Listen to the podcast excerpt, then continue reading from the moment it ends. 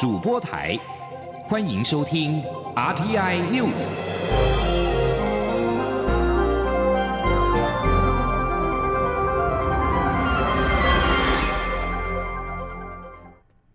听众朋友您好，欢迎收听这节央广主播台提供给您的 RTI News，我是张顺祥。首先把新闻焦点关注到是刚刚颁奖的第九十三届奥斯卡。金像奖今天在美国的加州好莱坞登场，最高荣誉奖项最佳影片奖奖落中国导演赵婷执导的《游牧人生》。《游牧人生》在本届的奥斯卡入围六个奖项，拿下了最佳影片、最佳导演、最佳女主角三个奖项，成最大赢家。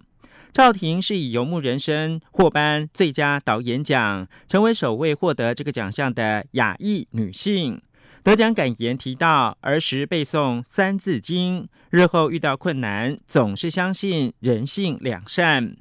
她说，印象最深刻的是《三字经》的第一句“人之初，性本善”。赵婷说：“当我还是一个小孩的时候，这六个字对我有很大的影响。直到今日，我还是深深相信。”美国的女星法兰西斯·麦朵曼靠《游牧人生》精彩演出，也拿下了最佳女主角奖，成为新科的影后。威尔斯男星安东尼·霍普金斯是以父亲一片精湛的演技，成功继一九九二年《沉默的羔羊》二十九年之后，再度登上奥斯卡影帝的宝座。八十三岁的安东尼·霍普金斯不仅是奥斯卡史上最年长的影帝，更改写新手人生。克里斯多福·普拉玛二零一二年以八十二岁赢得最佳男配角奖时候写下的高龄纪录，成为奥斯卡竞争类别当中最高龄的得奖影星。七十三岁的韩国演员尹汝贞以《梦想之地》获颁最佳女配角奖。尹汝贞是第一位赢得奥斯卡金像奖的韩国演员，也是第一位获得奥斯卡提名的韩国演员。乌干达裔的英国男星丹尼尔·卡鲁亚，一如预期，凭借的是《犹太与黑色弥赛亚》一片精湛的表现，获颁最佳男配角奖。美国影坛盛事奥斯卡金像奖今年在防疫的考量之下，呈现的是不同的风貌。首度在八十二年历史的联合车站举行，明星走红毯的方式不同，口罩这项防疫工具在典礼当中扮演神秘的角色。最后把新闻焦点来到是台湾，日本将在两年之后排放福岛核水。废水引发周边国家重视。海洋委员会的副主委蔡清标今天在立法院表示，将在台湾北部海域建置一座核污染浮标，收集含川废水排放前海水的背景辐射值，并且采集台湾岸际跟近岸的海域生物的标本，作为后续比对资料所需。海委会表示，未来会持续跟能源会合作采样，适时公布检测结果。记者王维婷的报道。立法院内政委员会二十六号邀集海委会、经济部、渔业署、台日关系协会等列席，就日本拟排放福岛核废污水对国家海域环境安全之影响进行专题报告。海委会副主委蔡清标报告指出，海委会二零一九年起与原能会合作，协助办理海水和岸际沙土取样作业。今年也规划十八次海水取样和十二次岸际取样，预计四月底前完成六次海水、六次沙土取样送原能会检测。蔡清标表示，海保署去年五月、十月提供台湾及离岛近海海域十八个取向监测点水样，原能会预计。四月底公布检测结果。蔡清标表示，海委会将在台湾北部海域建置国内首座核污染浮标即时监测站，收集海水背景辐射值，也会透过岸际生物样本采集建立资料库，作为日后比对所需。蔡清标说：“那这个是用自动监测系统，因为这个辐射，所以我们就建立了我们台湾首套的这个辐射自动。”监测的一个侦测啊，然后及时传输的一个系统啊，那这一个哦可以当成我们排放前的海水背景的这个辐射值啊。那这一个啊，这个可以侦测已知跟未知的海域辐射污染啊，也可以来验证我们数值模式的结果啊。海委会国家海洋研究院与原能会核能研究所合作进行国家海域放射性物质环境辐射监测及安全评估整备计划，模拟含川废水排放模式。蔡清标指出，依据排放废水纬度高低和洋流机制的不同，若在福岛南边排放，最快一年就会到达台湾；若在福岛北边排放，影响时间较慢，大约七年会到台湾。经济部国营会执行长刘明忠报告指出，日本二零二三年开始正式排放核废水，预计要三十年才会排放完成。政府将会与相关国家资商，了解国际贸易规范的相应做法。中央广播电台记者王维婷采访报道。针对日本政府规划将福岛核电厂核废水排入到海里的争议，外交部次长田中光今天在立法院的外交委员会答询的时候表示，我方已经要求加入国际原子能总署的国际调查团，同时也要求日本邀请我方加入，以便能够严格监督核废水的排放情况。驻日代表谢长廷跟此事相关的发言也引发争议。田中光另外在答询的时候拿出谢长廷的电报，并且转述表示，谢大使从来没有表示接受日本的说法，也没有为日本背书。谢大使认为政府是一体的，愿意配合原委会的说辞，调整脸书的相关文字。四月九号，脸书发文内容：核一、核二厂过去也曾发生过储存燃料棒、水池的废水没有处理就排放入海。他要调整为：我核一、核二厂也曾经发生疑似含辐射物质的核废水排放入海，引起鱼类大量死亡以及密鲷鱼之争议。立法院外交委员会预定二十九号邀请外交部长吴钊燮。驻日代表谢长廷、元能会、台电公司等单位报告台日外交关系的发展跟未来的展望。立委陈以信在今天质询的时候，特别关注谢长廷是否会返回台湾出席二十九号的会议。田中光表示，如果防疫问题能够做得到，他是愿意回来的。财经焦点。台积电、联电等全职电子股今天股价开高，加上面板族群走阳，带动台北股市加权指数早盘大涨超过两百点，跨越了一万七千五百点，继续创下盘中历史新高。安联台湾智慧基金经理人钟安玲表示。随着大盘来到历史相对的高点，许多标的的评价面临到重新检视跟持续修正，加上类股快速的轮动，波动幅度难免变大。而现在是台湾时间中午的十二点八分，台北股市上涨两百二十七点，指数来到了一万七千五百二十九点，成交金额暂时是三千六百二十四亿元。每年五月，台湾民众申报综合所得税，都可以为国库带来大概新台币一千两百亿元的税收。今年为了方便民众报税，而且因应 COVID-19 疫情防疫，财政部推出了两项新的措施，包括了是首创行动门号身份证登录，并且开放手机报税。不过，手机报税虽然是比较方便，但是有几种限制。民众在报税之前，可以依照自身需求先做好判断。请听记者陈立信宏的采访报道。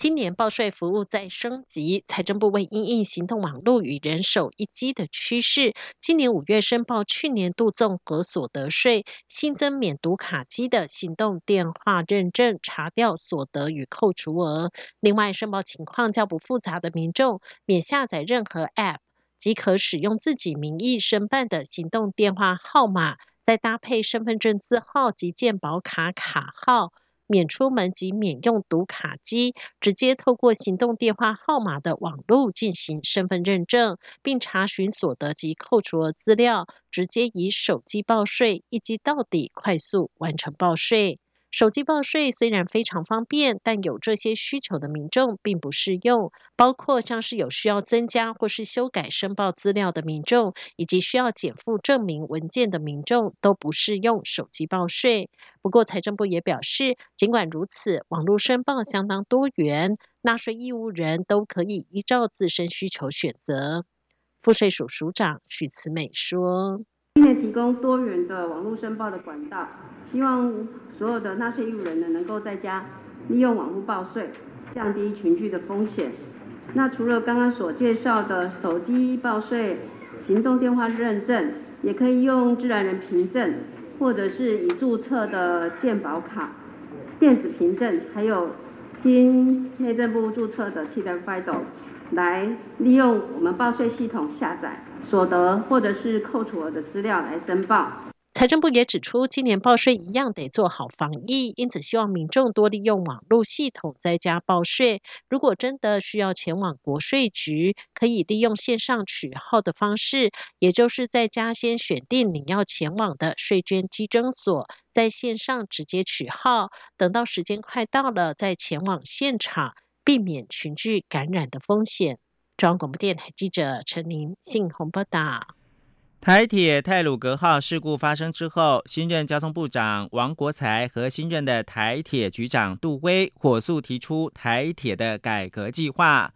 不过，国民党立委担心台铁恐怕是积习难改，而且目前没有看到具体可行的改革方案。而民进党立委则是相信呢部长改革的决心，呼吁各界尊重专业，让台铁有机会上紧发条。记者林永清的报道。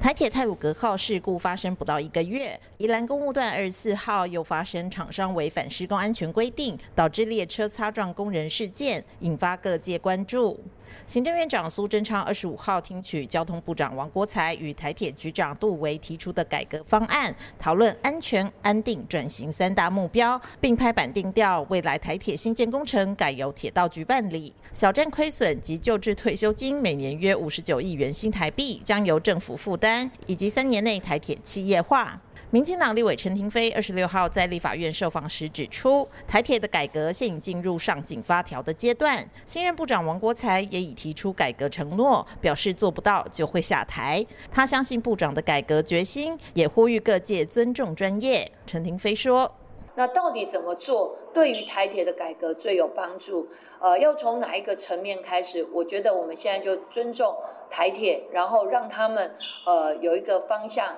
尤其部长已经呃说了他的承诺，如果台铁没有改革成功，他要下台。国民党立委赖世宝则忧心，台铁的问题不是一天造成，恐怕积习难改。希望王国才不要只是配合行政院喊口号，应提出具体可行的改革方案。他说：“积喜难改了哈，已经这么多年的时间，每年亏这么多，亏几十亿，一直亏，而且一直增加，一直增加，一直增加，一直增加。我们没有看到任何的一个来改善的一个情况哈。”赖世宝强调，台铁光是去年的亏损就高达六十八亿元，累计负债有四千多亿元。即使政府每年补助五十九亿，也是杯水车薪。且王国才上任没几天，台铁又发生包商事故，呼吁政府的改革务必要触及问题核心。央广记者林永清采访报道：印度的 COVID-19 疫情发烧，新增确诊跟死亡病例双双的创下新高。首都新德里二十五号宣布延长封锁一个星期。印度这个拥有十三亿人口的庞大国家，二十五号通报新增三十四万九千六百九十一个人确诊，又有两千七百六十七人染疫不治，都创下了疫情发生以来的新高。印度总理莫迪呼吁所有公民要接种疫苗，并保持审慎。而美国总统拜登二十五号表示，美国将立即提供 COVID-19 疫苗的原料、医疗设备跟防护的装备，以协助印度。以上新闻由张顺祥编辑播报。大家好，我是食药署署长吴秀梅。COVID-19 疫苗陆续抵台，疫苗都经过食品药物管理署及医药品查验中心审查。制造、运输及储存都符合 GMP 和 GDP 西药药品优良制造及运销规范。这次疫苗进行外观、酸碱度及无菌等七项检验，都合格后才放行。疫苗品质有把关，民众不用担心。有政府，请安心。资讯由机关署提供。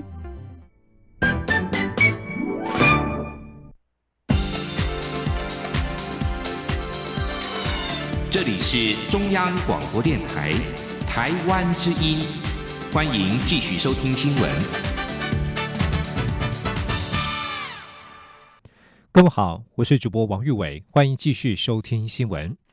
美国爱迪生奖素有“美国创新界奥斯卡奖”的美名，在近期公布的最新获奖名单当中，台湾拿下了一金一银三铜的好成绩，获奖数排名全球第二。五项获奖技术当中，有四项来自经济部科技专案，其中荣获金牌的 AI 立体式智慧仓储系统技术是由工研院所开发，透过 AI 预测订单需求是。设计垂二仓储来达到以物救人，成功增加两倍的仓储空间，并且将出仓的时间减少六成。前林央网记者谢嘉欣的采访报道：美国爱迪生奖每年表彰全球创新产品与企业领袖，以纪念发明家爱迪生追求创意与卓越的精神。今年台湾以五项技术拿下一金一银三铜，获奖数仅次于美国，排名全球第二。值得注意的是，五项获奖技术仅有一项来自企业自主研发，其余皆是经济部科技专案。尤其工研院以 AI 立体式智慧仓储系统、微生物燃料开发与纤维应用等两大技术拿下金奖与银奖。其中，AI 立体式智慧仓储系统是与雅虎奇摩、新竹物流、汉来科技合作，因应都市地下人稠特性，透过 AI 预测订单需求，设计仓储配置，搭配垂直穿梭四层楼高的立体仓储，不但仓储空间增加两倍，也因为 AI 决策可大量省下拣货时间，达到以物救人的运作。目前已导入雅虎奇摩在台首座 AI 立体自动化物流中心。雅虎奇摩电商营运管理事业部资深总监林佩仪说。在疫后的时候，整个销售的变化蛮大的，以这民生用品的需求变得很大量。那有了这个自动化的这个出检技术，帮了很多忙，就是它把较需要常被消费者下的订单，它放在最主要的位置。所以在仓库里面，我们已经有八十 percent 的这个货物呢是以物救人，整体的这个拣货时间在我们仓库里面已经减少了六十 percent。尤其是双十一的时候，一天的这个订单的这个量会暴增十倍，我们都可以很容易的在应付这样子的订单的暴增。经济部技术处处长邱球慧指出，虽然过去台湾在软体发展上较为缺乏，但是此次五项获奖技术中就有两项是 AI 软体应用，已足以证明台湾软体的技术实力。期盼未来能透过软硬整合，持续带动台湾产业提升产品附加价值。其他获奖技术包括金属中心以连续式微型元件热处理系统设备获得铜奖。资测会计算厂商商之器以行动医疗影像伺服器获得铜奖肯定，而辉能科技则是以自主研发的 ASM 主动安全技术拿下铜牌。中央广播电台记者谢嘉欣采访报道。台湾的创新能力亮眼，但也需要下一代来传承。然而，台湾少子化问题加剧，女性受到压力可能是一大原因，尤其是成为母亲之后，生存压力倍增。人力银行今天公布调查指出，超过三成六的女性上班族自评压力沉重，甚至是濒临破表边缘。其中，离婚有子女者身心压力最大。今天记者杨仁祥、杨文军的采访报道。前夫后来是有每个月被判判说都要付两两万多，可是问题是其实根本不够用，这些离扣加起来根本一个月最基本最少就超过一万五了，那有额外的其他状况的时候，其实是不够的。这位四十一岁的 Tammy 回忆起刚生完孩子时，得知小孩患有蚕豆症，前夫又非常不负责。当时为了渡过难关，不得已借了六十万元信贷，好不容易熬到小孩念国小一年级，但安亲班、学才艺样样都要钱，为了还债加养儿，只好硬着头皮重返职场。谈到育儿压力，这位有两个孩子、四十一岁的芳芳指出，抽公托幼儿所比中乐透还难，重点是抽中了，师资也堪忧。没有耐心的老师也是非常多，对孩子的部分，就是有时候都会有一些，对我来说已经是言语上的霸凌。对，那女儿也曾经为了吃午餐这件事情，可以在家一个礼拜不吃饭，也是因为老师一直就是无止境的谩骂她这样子。那我们在中间，嗯，我们也只能觉得也没办法啊，也只能忍气吞声，因为公幼的名额本来就很难抽。为了照顾孩子的还有他，尽管做的工作是人人称羡的公务员，但因为一直将重心放在工作，疏于陪伴孩子，直到青春期的儿子因为叛逆休学，让他毅然决然辞职回家照顾小孩。工作上跟家庭带小孩，真的已经超负超出我的负荷了。对我，我我一定要就是在做一个停损点。人力银行公布的调查就指出，三成五的上班族曾为了照料家庭而转职或暂离职场，且近两成回不去原职。一一人力银行发言人黄若薇说：“比方说是因为，呃，他们可能因为已经离开社会一阵子了，那照顾小孩子，等到他们再回归社会的时候，发现哎，可能年纪比较大了，又或者是说他回不去原原来的职位。”人力银行也指出，超过三成六的女性上班族自评压力沉重，甚至濒临破表边缘。其中，离婚有子女者身心压力最大。建议企业应营造友善的职场环境，同事间也需要更多的同理心。中央广播电台记者杨仁祥、杨文君在台北的采访报道。最需要关注的是气候与能源问题。有鉴于气候危机日益迫切，由数十个民间团体所组成的能源转型推动联盟，在今天提出整理过往的评比结果，以及国内外值得效法的气候治理条例，提出能源转型地方先行、地方气候治理六大诉求，希望能够作为地方政府规划未来市政方向的重要依据。吉林央广记者吴丽君的采访报道。由绿色公民行动联盟、地球公民基金会、绿色和平等全台数十个民间团体于二零一七年组成的能源转型推动联盟，二十六号指出，在极端气候影响下，台湾近来面临半世纪来最严重的旱象，显示气候紧急已是现在进行式，全面影响民众的生活以及产业。为此，能转盟提出能源转型地方先行的地方气候治理六大诉求，作为地方政府规划市政的重要依据。绿色公民行动联盟研究员陈诗婷说：“这六大诉求包括第一点是具体可行而且因地制宜的长期气候目标及策略；第二点是完善气候治理架构，编列气候治理的预算。”三是积极提升能源效率，强化管制力道跟范畴。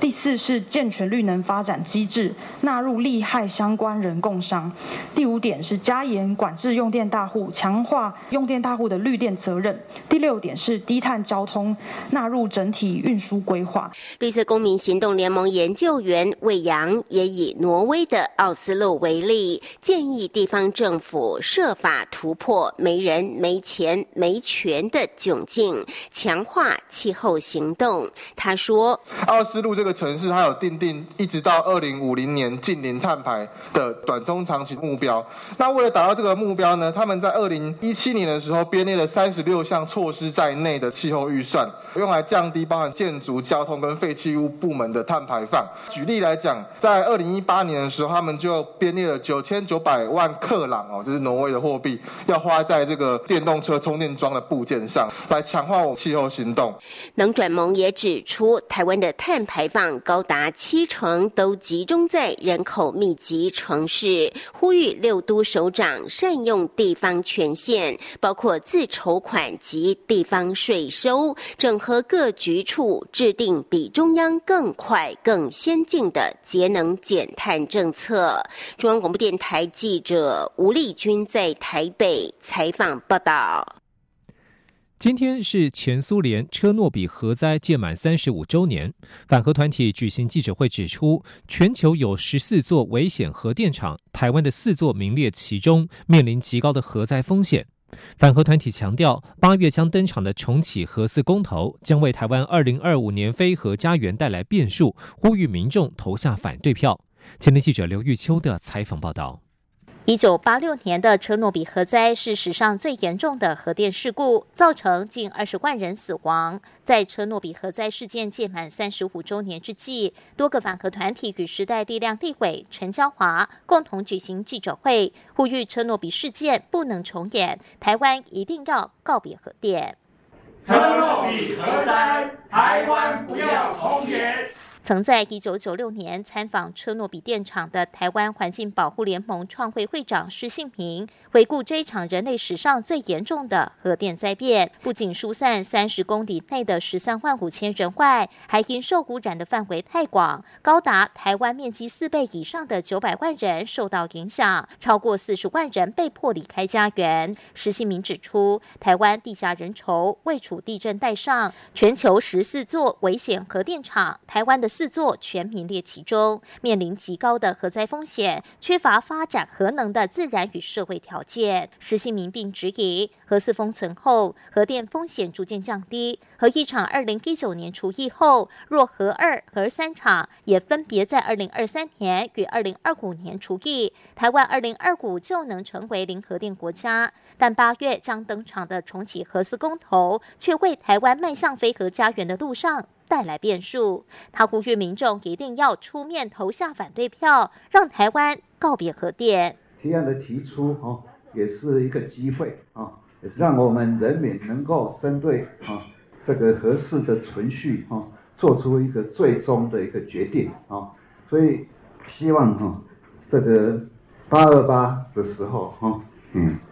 大家哈能够站出来哈，那么投下不同意票。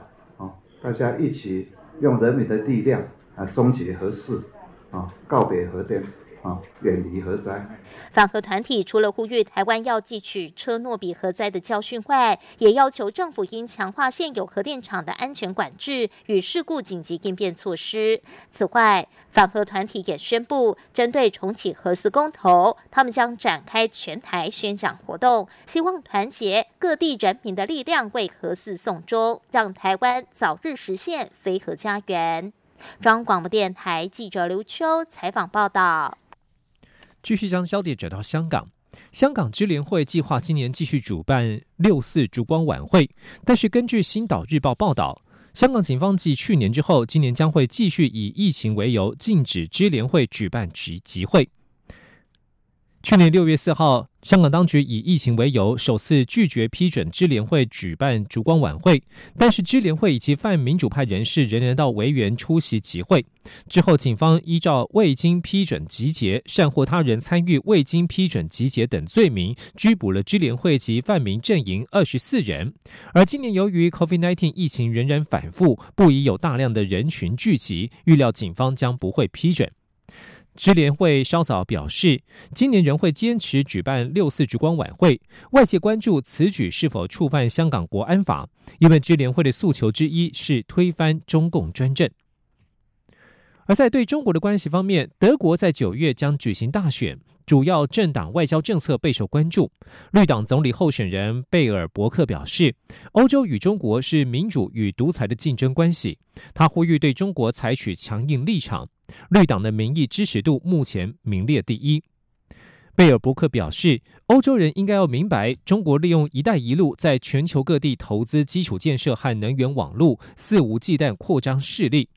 贝尔伯克支持欧洲在与中国的制度之争与美国合作，认为与中国来往必须兼顾对话与强硬。他说：“德国不可能与这么庞大的经济体完全隔绝，但欧盟既然是一个自由民主国家所组成的价值观联盟，就应该采取相应的行动。”四十岁的贝尔伯克是德国政坛后起之秀，受到年轻选民的欢迎。接下来几个月的选战，如果维持优势，他有机会成为二战之后德国第一位绿党籍的总理。